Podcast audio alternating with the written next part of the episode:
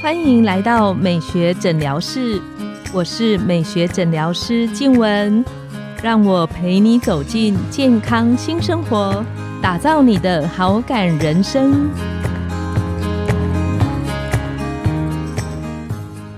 欢迎光临美学诊疗室，我是你的美学诊疗师静文，让我陪你练习好感人生，走进健康新生活。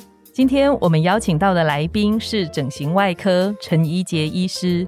陈医师是前桃园长庚正二手术中心的主任，也是教育部的部定助理教授，台湾颅炎医学会的常务监事。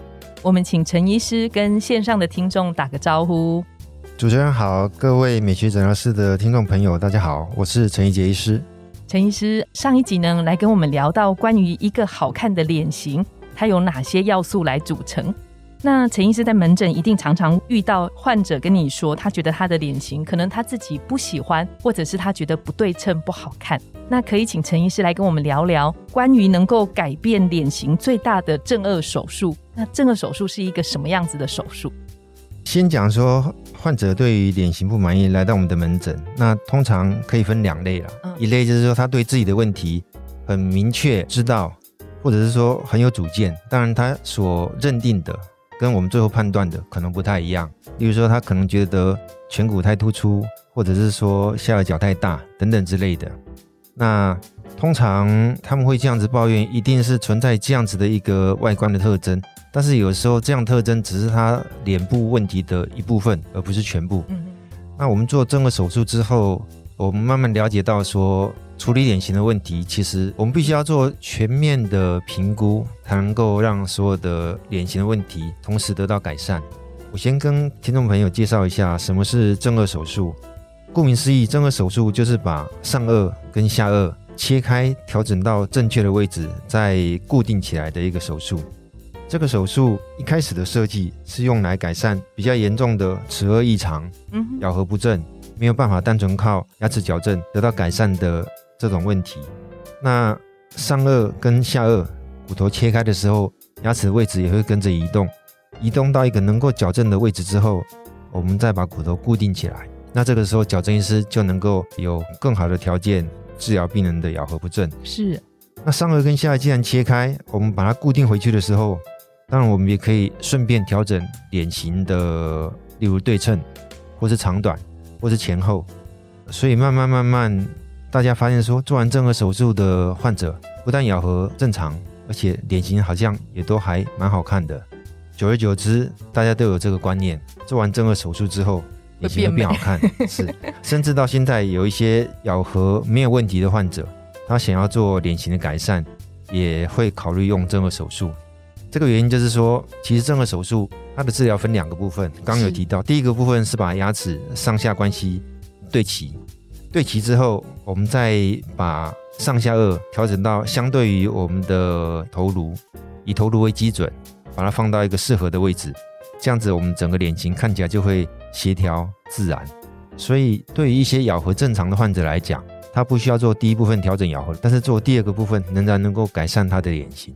想请问陈医师，就是关于正颚手术，有没有什么样的脸型的人？他接受了正颚手术，其实他临床上的落差感，或是他的临床上的帮助会最大。如我刚刚所说的，这个手术一开始设计是用来解决比较严重的齿颚异常、咬合不正的患者，所以大部分这样子的患者接受这个手术都能得到比较好的帮助。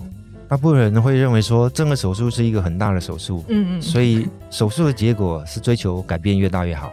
但是从正颚手术医师的角度来看，这么大的手术。目的只是为了说，我们能够精准的控制每一个部分。例如说，我们想要把上颚往前零点三公分，左右移动零点二五公分，那可能再往前旋转个三点五度等等之类的。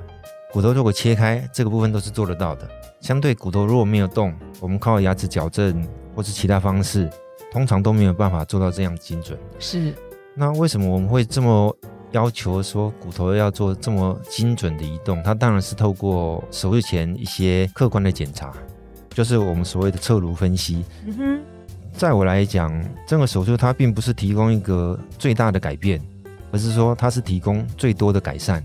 例如说，我们把上颚跟下颚骨头相对位置改善，那咬合就同时改善。是。那这个时候，如果说上下一起往上移动，对于脸型太长的人，脸型就变短。那在这个同时，如果说脸型太长的人，他笑的时候会露出很多牙龈。我们再把上下一起缩短的时候，他露出的牙龈也会缩短，那笑起来就变得好看。那再来就是说，脸比较长的人，常常牙齿合在一起的时候，嘴唇还是没办法放松靠在一起，所以常常嘴唇要用力才能够让牙齿不要露出来。这个时候不认识的人可能看到他随时嘴巴都很用力，就会觉得好像不开心或是比较严肃的感觉。所以这就是我说的，我们把骨头只要往上移动，包括笑的时候露牙龈，或者是说放松时候的嘴型，还有脸的长度，其实都会得到改善。同理，就是我们把上下往前往后移动的时候，或者是做不同角度的旋转，也会有不一样的效果出来。所以这样的效果都不会是说只有在单一个点。而是说，在整个下半年都会产生它的效果，就是移动了一部分的骨骼，其实对很多相对的位置都会有不一样的改变跟加分。是，那这个效果是相对于削骨，例如说一个国字脸的人，可能他会想说他要把下颚角削掉，那大部分就会追求说改变越大越好，因为它的改变只会在下颚角，不会出现在例如说他的嘴型、他的笑容、他的立体感等等之类的。但是正颌手术不一样。那我们既然每个地方都可以调整，我们追求的是每个地方都刚刚好，不能不足，也不能过头，那个才是最理想的结果。刚刚陈医师有特别提到那个削骨手术，所以正颚手术跟削骨手术其实是两个不同程度的治疗。是以削骨来讲，顾名思义，它就是把骨头去掉一部分，所以整体来讲，它是一个减法的手术。那它是适合脸型，特别是说局部的骨头。像是颧骨，还有下颚角，啊，或者是下巴比较宽、比较突出、比较发达的患者，那把他们的这个部分切除之后，脸型可以缩小。相对来讲，正颌手术有可能也会遇到类似脸型的患者，但是正颌手术它所着重的是骨头之间的相对位置。例如说，我们的下颚如果比较后缩，就会让上颚看起来比较突出；我们的下半脸的骨头如果后缩，颧骨看起来就会比较明显。那这个时候，如果说我们没有处理问题的根源，而处理患者的抱怨，那有可能得不到最好的结果。陈医师刚好特别提到，那个正颚手术其实是处理骨形之间相对的位置，是这个蛮重要，而且需要在手术中很精准的计算。所以我常会跟患者解释，这是两个不同的概念。小骨手术是改变骨头的形状，那正颌手术是移动骨头的位置。小骨手术我们可以想象，好像是说我们在做雕塑。那用石膏或是粘土，你觉得这边多，我们就把它削掉，或者是补上去等等之类。它改变的是形状。那这个手术呢，它有点像我们在拼积木，你把这一块积木拆下来，你要移动，这一整个部分都会移动。你没有办法说觉得这个地方多了一点点，就只拆这里这样子。是，就是这一块积木移动的时候，它的上下左右连带都会改变。嗯啊，所以即使移动一点点，它的效果也不会是局部。嗯，那想要请问陈医师，就是您门诊里面会不会有一些朋友，就是来是特别有他自己想要指定自己想要的脸型？啊，这个很常见，很多人会拿着林志玲的模板，是或是金城武的。其实最常见的，在可能五到十年前，Angelababy 是指定度最高的哈。是。那现在慢慢慢慢有一些新的年轻的偶像出现，Blackpink。对我来讲，那些已经都超过我的年纪了哈，所以呢，我都不太认识哈。但是理论上，对于大部分的人来讲，他们的期待跟实际情况，哎，其实落差都蛮大的哈。那但是我们也不会因为这样就泼他冷水，或者跟他说不要再拿这种照片了，因为我觉得很多时候病人想的，他希望的，他很难用文字语言表达出来。那这个时候，如果说有一个他喜欢的脸型照片放在我们前面，我们大概就可以比较好讨论。是，例如说我们上一集有提到说，可爱的脸型是怎么样，成熟脸型是怎么样。患者可能他不会讲，但是我们一看我们就知道说他喜欢的类型是哪一种，我们会按照那个方向来帮他做调整。所以这等于是一个有效率的沟通方式。那或者是说，患者他拿来的都是一些比较人工。或者是网红类型的，跟另外一些有可能拿出来都是比较自然，或是脸型有棱有角等等之类的。那这个对我们在拟定治疗计划的时候都会相当有价值。是是，最后特别想要请问陈医师的是，正颌手术它能够帮助改善的脸型其实很多，那有没有什么样的人，相反来说，其实他是比较不适合做正颌手术的治疗？刚刚有提到说，正颌手术移动的是骨头的位置，那所以如果骨头的位置已经是理想的时候，事实上正颌手术对他的帮助就不大。就是像有些人他会觉得，我我可能是嘴巴闭合的时候，我的嘴巴的上面。比较凸出来，那做牙齿矫正的时候，好像矫正到一个程度，没有办法再更进去，那总是可以透过正颚手术去做调整的嘛？主持人提到的问题是 我们常讲的龅牙，那龅牙的原因大部分都是上颚的骨架比较小，可是我们的牙齿一样是十六颗，是，所以在比较小的骨架没办法容纳这十六颗牙齿的时候，这牙齿就知道往外长。甚至长得很挤，否则的话没办法排列在这个上颚之上。那这个时候，因为本身空间就有限，要靠矫正的方式再把牙齿向后退，理论上是不可能的事情。嗯，那有一个比较常见、有效的方法就是拔牙齿。哦，因为我们骨架比较小，所以拔掉通常是左右对称，拔掉一颗小臼齿之后，就可以创造一些空间，让前面的牙齿来后退。那这样子的后退量，对于有些人来讲是刚刚好。但是对于另外一些人来讲，或许会不够，或许会太多。嗯哼，那不够的情况，我认为还可以接受。对于后退太多的人，就会像我们在上一集提到的，上颚的饱满度变差，它会变得看起来比实际年纪老。哦，那这个时候，正颌手术有它的角色跟价值，就是说牙齿矫正仍然是需要啊，因为它需要帮助患者把牙齿排列整齐。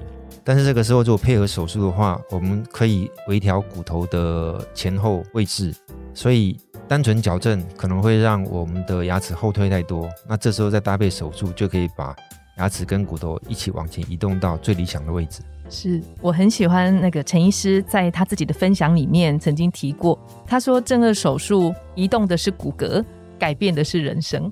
因为我在大学的时候有一个学长。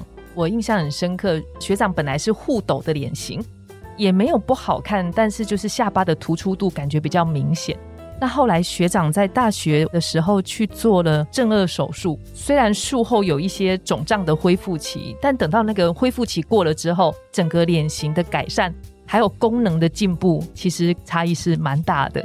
是这个手术，很多人会认为说，为了追求好看，可能功能会。牺牲，或是很多人来门诊，他会问说，做了这么大的手术，会不会以后吃东西有困难，或者老的时候骨头会有什么问题？